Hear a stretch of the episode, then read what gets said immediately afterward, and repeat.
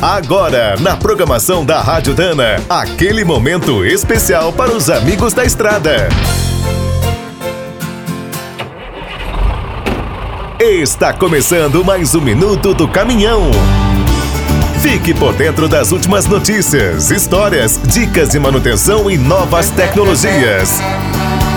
No Brasil, infelizmente, a criatividade dos criminosos parece não ter limites. Sempre estão inventando novas táticas e planejando golpes. Nos últimos anos, uma fraude que vem crescendo no nosso setor é o caminhoneiro fake. Isso mesmo, um bandido finge ser o profissional. Tudo começa quando uma quadrilha consegue os documentos de algum motorista, quase sempre depois de um roubo ou perda.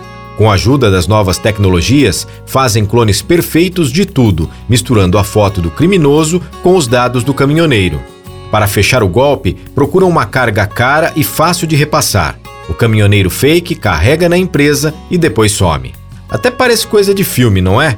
Mas é algo bem comum. Em pouco mais de um ano, a Boni evitou 420 fraudes deste tipo.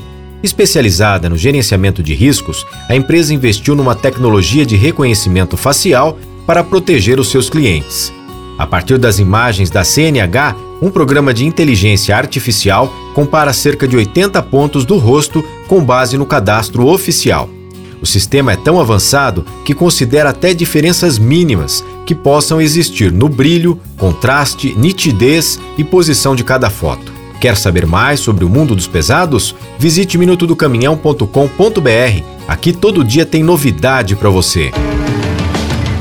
O Minuto do Caminhão é um oferecimento de Spicer e Álvaros, a dupla imbatível em componentes de transmissão, suspensão e direção.